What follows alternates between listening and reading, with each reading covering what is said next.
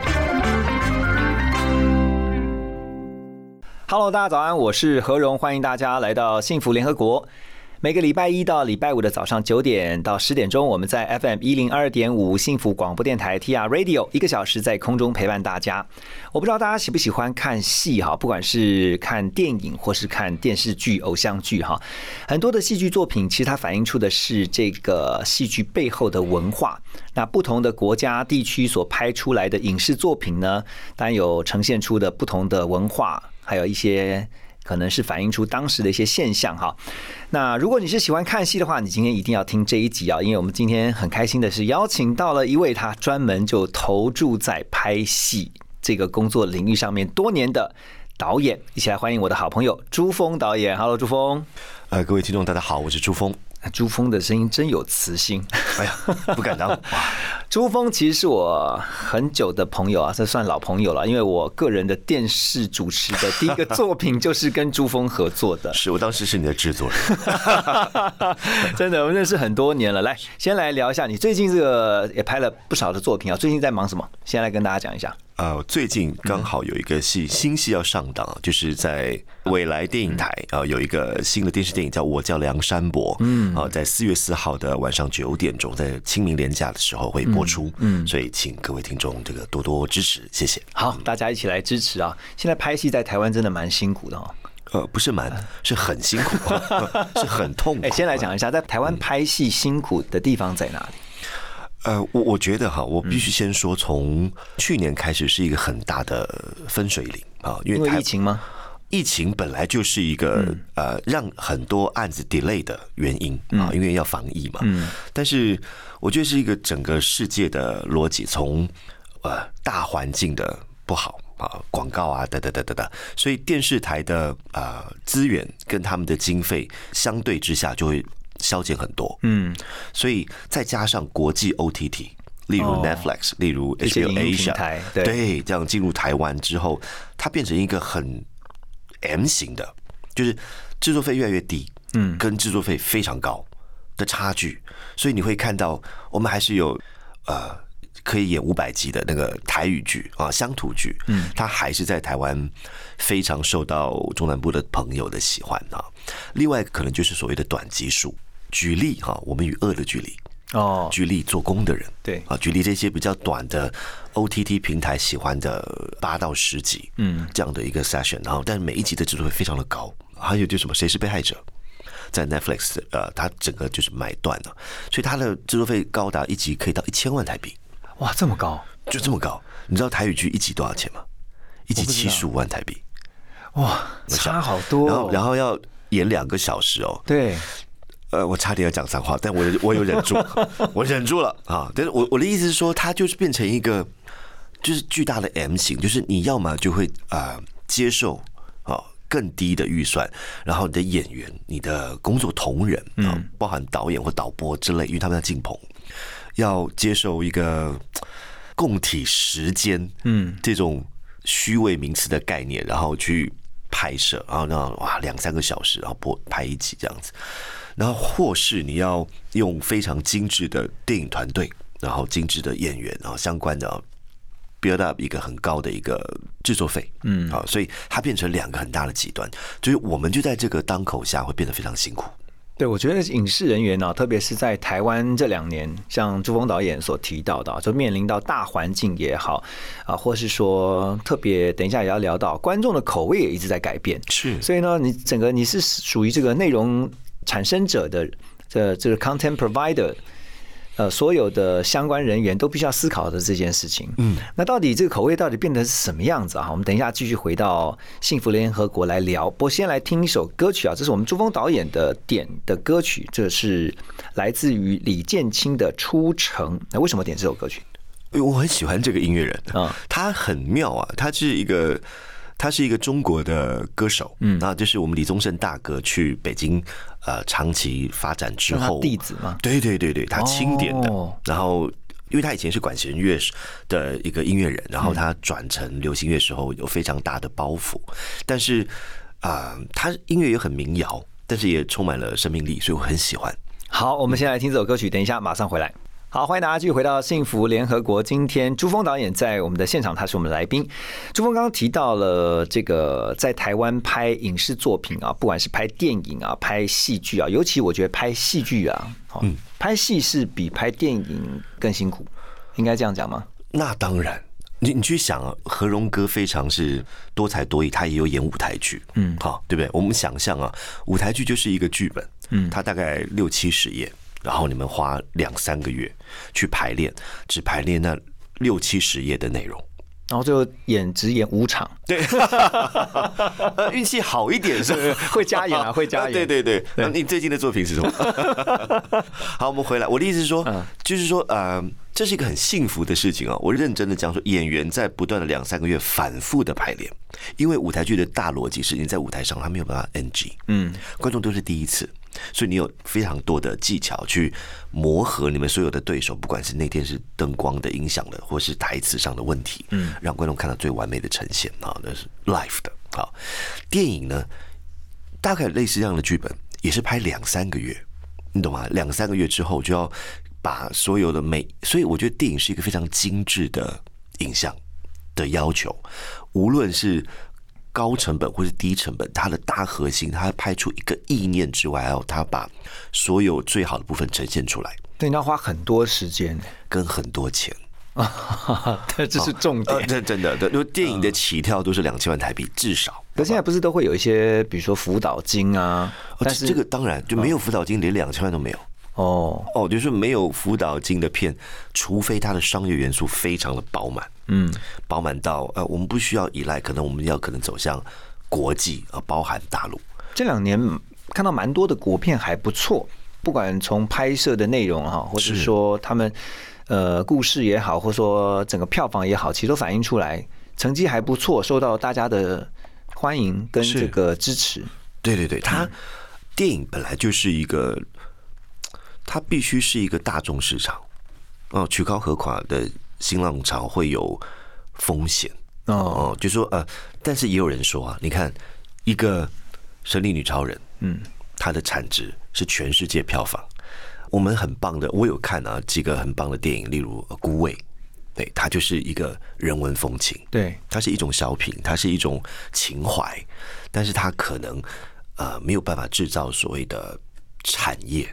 嗯，好，你没有办法带动周边，没有带动所有的这个相关的东西，所以商业片是一个很重要的元素。对我觉得商业片当中才能凸显那些文艺片的美好。对啊，所以在拍片也必须要思考说这个市场的接受度嘛。哈，刚刚提到说观众口味也在变哦，你自己在拍戏，你身为一个导演，你有发现我们这个观众现在看剧口味到底怎么样改变？呃，我应该说，我觉得现在观众的怎么讲？因为他们应该都很容易接触到美剧、日剧、韩剧、陆剧，就太容易，不管是现在打开网络就可以看得到。对某某盒子啊，某某某 OTT 哈，你你都可以看到非常多的你想要的，所以大家变得很刁钻，嗯，好，而且哦，这一些国际的影视作品都很精致啊，不管是丧尸的啊，这个哦，韩国对，就有哦那个一制作成本都很高的了。那一集六千万台币，对啊一集哦，对啊，所以他拍得出那样的场面啊。对对对，对啊，我们整部戏加起来都不到六千万。我们用番茄酱就好了，代替代替血。对，我们不用丧尸啊，我们用那个 假人。对对对，那它就变成一个非常大的鸿沟哦，就是人家的 market 可以影响到整个亚洲，所以这是一个非常。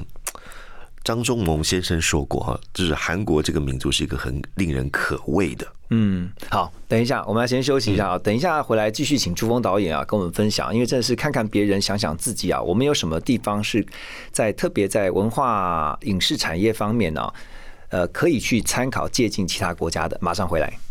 欢迎回来。刚刚听到的歌曲啊是 Say Something，这也是我们今天的来宾朱峰导演的点歌哈。今天他也要来 Say Something about 台湾的拍戏哈。那我觉得其实刚刚一开始有提到嘛，不同国家地区所出来的这个戏剧影视作品啊，是反映出了不同的文化，但也反映出了当地的观众的喜好。但现在因为是全球化了，所以你所拍的作品，你一定要想，我是不是这个作品？刚刚你也提到了哦。能不能够把它产业化，甚至是打到全球？现在连导演都要这样思维了哈。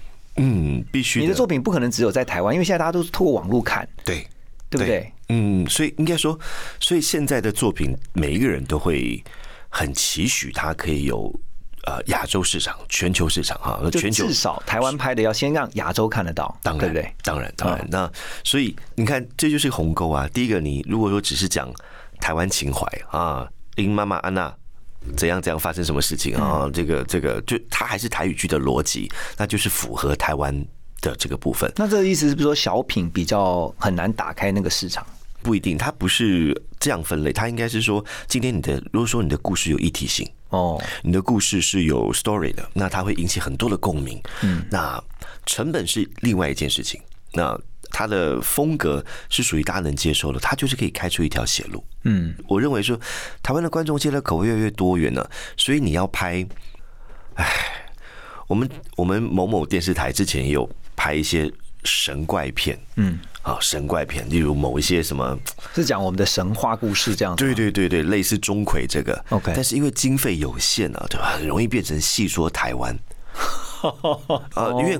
韩国有鬼怪，对，啊，那中国有非常多啊，中国不行啊，中国不能拍这种题材。但是从韩国的鬼怪，或者是日本的相关的那些呃神话剧，呀，中国有就是古装什么啊，《三生三世十里桃花》这样的玄幻剧，大陆太多了，嗯，那个成本也非常的高。你你一集请赵又廷、请杨幂，你要花多少钱？嗯，啊，所以他们可以 build up 那个成本，因为他们回收得了。那韩国也是市场够大，是孔刘，孔刘在当。对，当鬼怪这些非常高额的成本拍出很精致的东西，台湾因为其实就是碍于经费以及比较狭隘的一些部分操作，所以就嗯，就细说台湾就不错了。那这这个就是很 local，我无意批评啊，我只是说就是经费的差别。那当然，我觉得导演啊相关他们有心做，但是碍于。对你手上的巧妇难为无米之炊，所以其实如果要突破的话，还是跟经费是很有关系的，一定对不对？一定。其实我觉得朱峰也点到了很多台湾的这个投身于影视产业上面的人才啊，不管是前端的或者是在幕后，目前幕后其实都都是很呃很尽心尽力在做对很多的作品，可是呢，常常也是因为碍于经费啊预算有限，所以。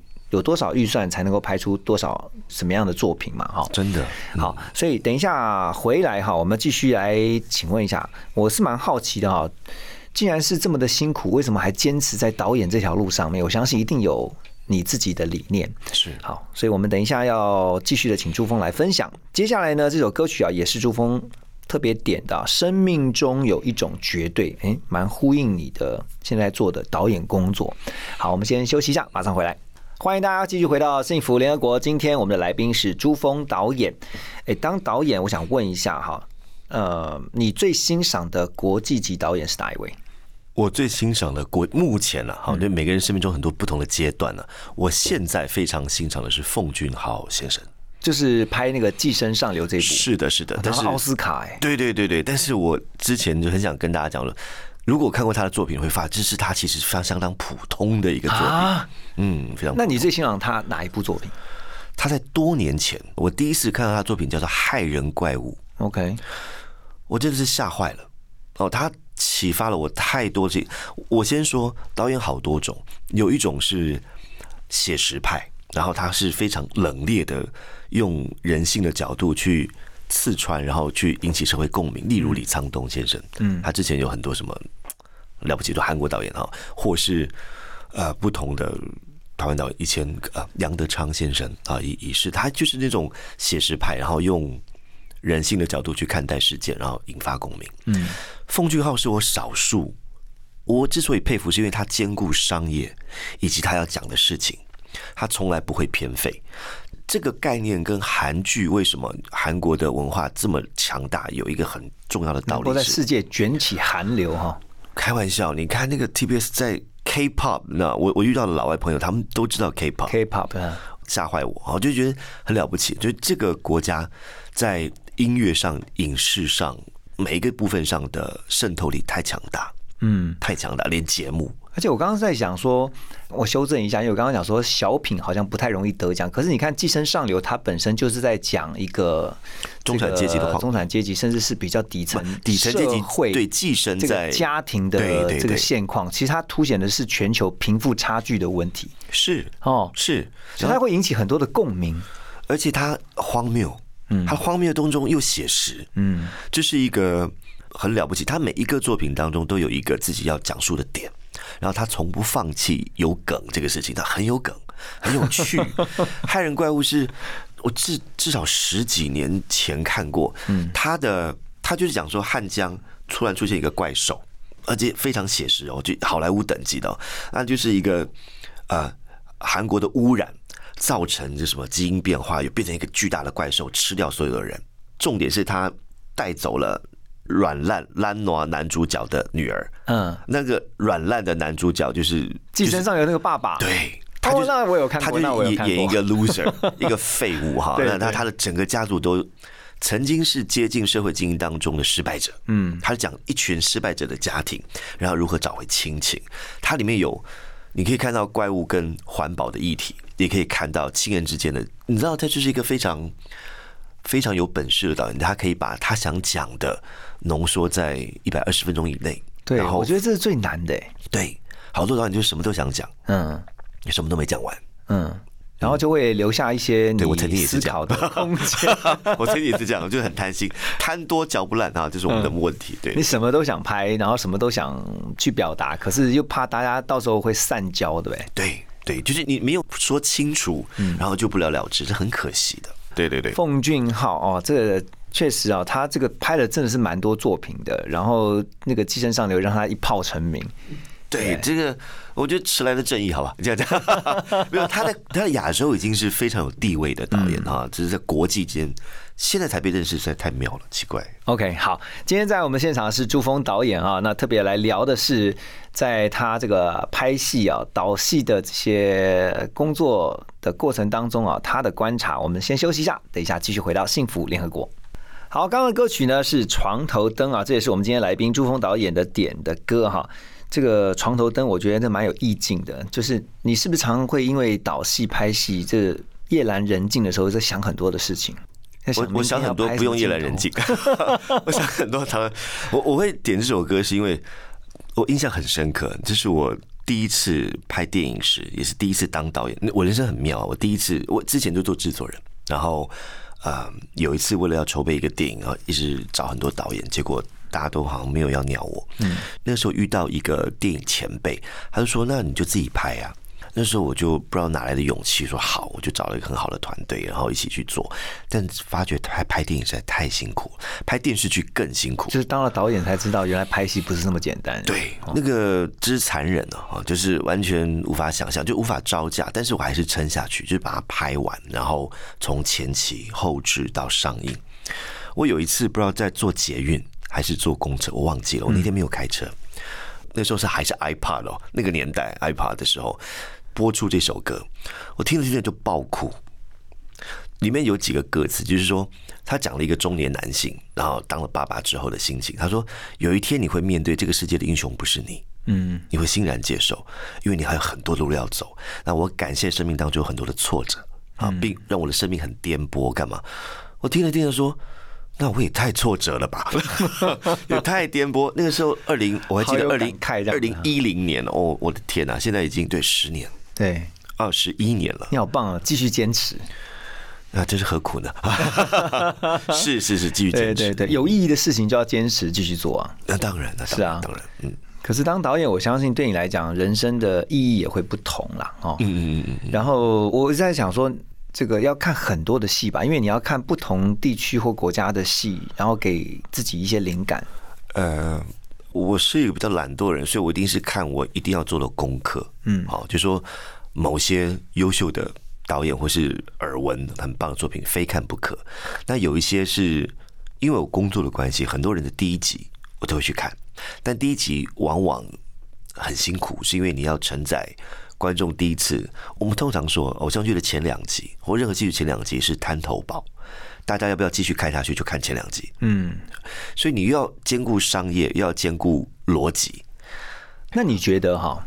就是说，看不管是陆剧也好，韩剧也好，日剧也好，美剧也好，哈，这不同的，就是说这些其他国家的戏剧，对于台湾的作品来讲，特别是你是一个导演，你觉得呃，有哪一些是台剧可以去参考，呃，或者是未来可以去努力的方向？好，这个大前提是说，因为我们的金元的子弹比不过别人，我们只能比创意。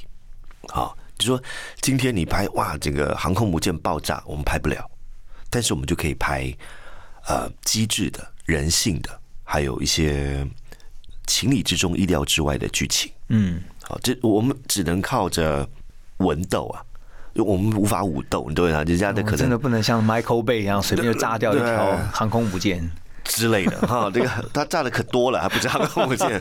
所以我就说，我们既然没有这样的子弹哈，但我们就只能做啊比较我们最近红的那些，就是比较属《淑女养成记》啊。少女的东西，所以它就是一个养分。啊。刚才我们美丽的制作人就提到《想见你》，嗯，啊，他有他辛苦之处，但他其实卖的是很多故事情节里面的转折，嗯，所以等于说编剧要。很厉害，很扎实。这个回过头来，我们常说编导演、编导演、编剧、导演、演员，这是优先顺序，是真的哦。没有一个好的本啊，你再厉害的制作都会变得很苍白，然后就会就很可惜。我之前看某个 HBO 大量花大制作拍的一个剧啊，嗯，有点科幻，这样，它就是剧情很薄弱，嗯，但它有很大量的特效。那我觉得观众都已经。哇，实在是眼睛都太刁钻，我们看太多好莱坞的特效，对，所以不觉得多了不起，所以剧情内容才是王道。非常同意，因为我最近也看了不少的这个韩剧，甚至包括美剧哈，美剧最近在追的几部，发现这个剧情剧本真的是会让我继续叼在那个地方的关键。对，不是因为他炸了什么东西，对不对？就是他炸了白宫又怎样呢？还是他铺陈的让你觉得哇，好紧张，还要继续看下去，就会突然没了。对，然后你就继续看下去，要追下去。对对对。好，我们先休息一下，就马上回来。好，欢迎回来。我们今天很开心的是邀请到朱峰导演啊，那也是我很多年的老朋友啊，一起来聊。刚刚提到一个，我真的觉得嗯很认同的，就是说。就是编导演。对。编剧重于一切。是。哦，因为你好的剧本真的就引发共鸣，而且好的剧情，像我常常也觉得，就是印度那边也做出他自己的风格嘛，就宝莱坞。是，然后你会发现，其实他的题材这几年其实他也是就像是啊，刚才提到韩国的那个《寄生上流》，他讨论是贫富差距。那印度的话呢，你会发现他这几年讨论是他的教育，是，就教育也是全世界就是普世都在看，你是重视孩子的成绩，还是你重视他的天分？对，所以他很能够引发不管是呃印度当地的，或者是世界各地的观众的共鸣。台湾其实将来也可以朝这样的方向，对不对？是的，应该说现在台湾的唯一我们已经没有优势哈，唯一生存的方向就是多元性。嗯，第一个我们必须讲，我们生活啊，其实生活非常辛苦啊，你养小孩、带小孩干嘛啊？赚钱养家，这个里边有好多个层面可以聊。以前的台湾比较简单，我们谈爱情，嗯，偶像剧是一个以前非常从偷日本的某些逻辑啊，就是啊，长得漂亮的人，我们谈恋爱不吃饭，我们怎么聊聊爱情啊？霸道总裁啊，那种这种模式。但当年看这些霸道总裁的人都长大了。他进入了婚姻，她开始交男朋友，她开始失恋，开始结婚，有小孩，叭叭叭，所以她生活需要很多共鸣。举个例子，呃，大陆其实是因为有雄厚资本跟环境，所以他们不断的 build up，像最近很红《三十而已》，他们有很多新题材的女性的议题。我我的意思是说，他们关注每一个女性，任何一个可以有共鸣的话题，都是台湾编剧要面对的。呃，就好像之前有一个韩剧啊，讲的是夫妇的世界，他就讲说婚姻外遇，他的婚姻外遇啊，跟台湾的剧，以前我们台湾最传统就是写那个叫什么花系列，或是犀利人妻啊，那个女性好伟大，然后被被劈腿啊，丈夫王八蛋，可恶，哒哒哒哒，然后她如何自觉啊醒过来，这是一个大家喜欢的套路哦。这个套路太容易，而且啊屡试不爽。但是举例韩国的《夫妇的世界》，他讲外遇这个事情是每一个人外遇的原因跟逻辑，而且他不是讲女主角的复仇哦，他是讲韩国的外遇现象，它是一个意念式的东西。我觉得大家看完之后会回过头去觉得以前的剧就很容易，嗯，这个是台湾编剧要改的，就是说我们讲的是啊关于这个事件的本质，我觉得是未来的趋势。她不但只是单纯的哦，你呃，我这个女人被我这个王八蛋老公害了，我自己养家养小孩，把自己弄得黄脸婆，好可怜。那么单纯哈，对，没有那么浅，对，那个真的很在浅层，对，那真的太薄弱，不不是薄弱，太狗血，它太容易了。就是你这样很容易知道啊，我如何把自己变漂亮啊，锻炼自己变成嗯更棒的人，我老公回过头来找我，嗯，我觉得那个有点便宜，好，所以我们下一个阶段，编剧必须很理解是说。呃，我们生命当中曾经可能都劈腿过，或是被劈腿，我们去研究劈腿里面的所有的因素，就更深层的一些心理因素。对，它就是韩剧现在要走的方向，也是美剧在执着的东西。这是唯一我觉得台湾编剧老师们可以着力的地方。嗯，不然的话，我们永远只是在复仇啊啊，那个王八蛋老公啊这样子，对那个环境情节下。我觉得影视产业其实呃，它是整个社会一个文化的代表。对。然后呢，刚才透过朱峰导演啊的分享，是知道说，像编导演这个是缺一不可，那编剧特别格外的重要，而且台湾的编剧呃，可以未来朝一个更能够细腻的，对，就是去探究。人的最内心的，就不断往里面去深挖，是。那样的戏是更好看，是因为它能够勾住人的心。没错，我觉得能够去打动人心的，一定是它更深层的一些东西。对，然后再再加上台湾有很多优质的导演，像朱峰，然后像一些这个很努力在精益求精的演员们哈，我相信其实台湾就像是刚刚提到的那部《想见你》一样，对，那你看也让许光汉这个红到韩国去，然后让我们的影视作品。其实不只是想见你，像早期的，比如说我的少女时代也是，好很多的台剧或是台湾的，不管是电视剧啊、电影啊，也是会有机会被更多的国家的观众给看见。真的，尤其在现在这个无经无国界的网络时代，是啊，所以继续为这个朱峰导演来加油。谢谢啊，也希望台湾很多的这个影视创作人才呢，有更多的空间。当然，身为观众的我们哈，就是全力来支持这个我们台湾的一些很很棒的优秀的影视人才。非常谢谢朱峰导演的分享，今天谢谢你来我们的节目，谢谢，谢谢洪哥。哎，也请大家的注意啊，我叫梁山伯，也有何荣大哥的身影。谢谢谢谢，还有这个慷慨赞助啊。好，谢谢朱峰，谢谢。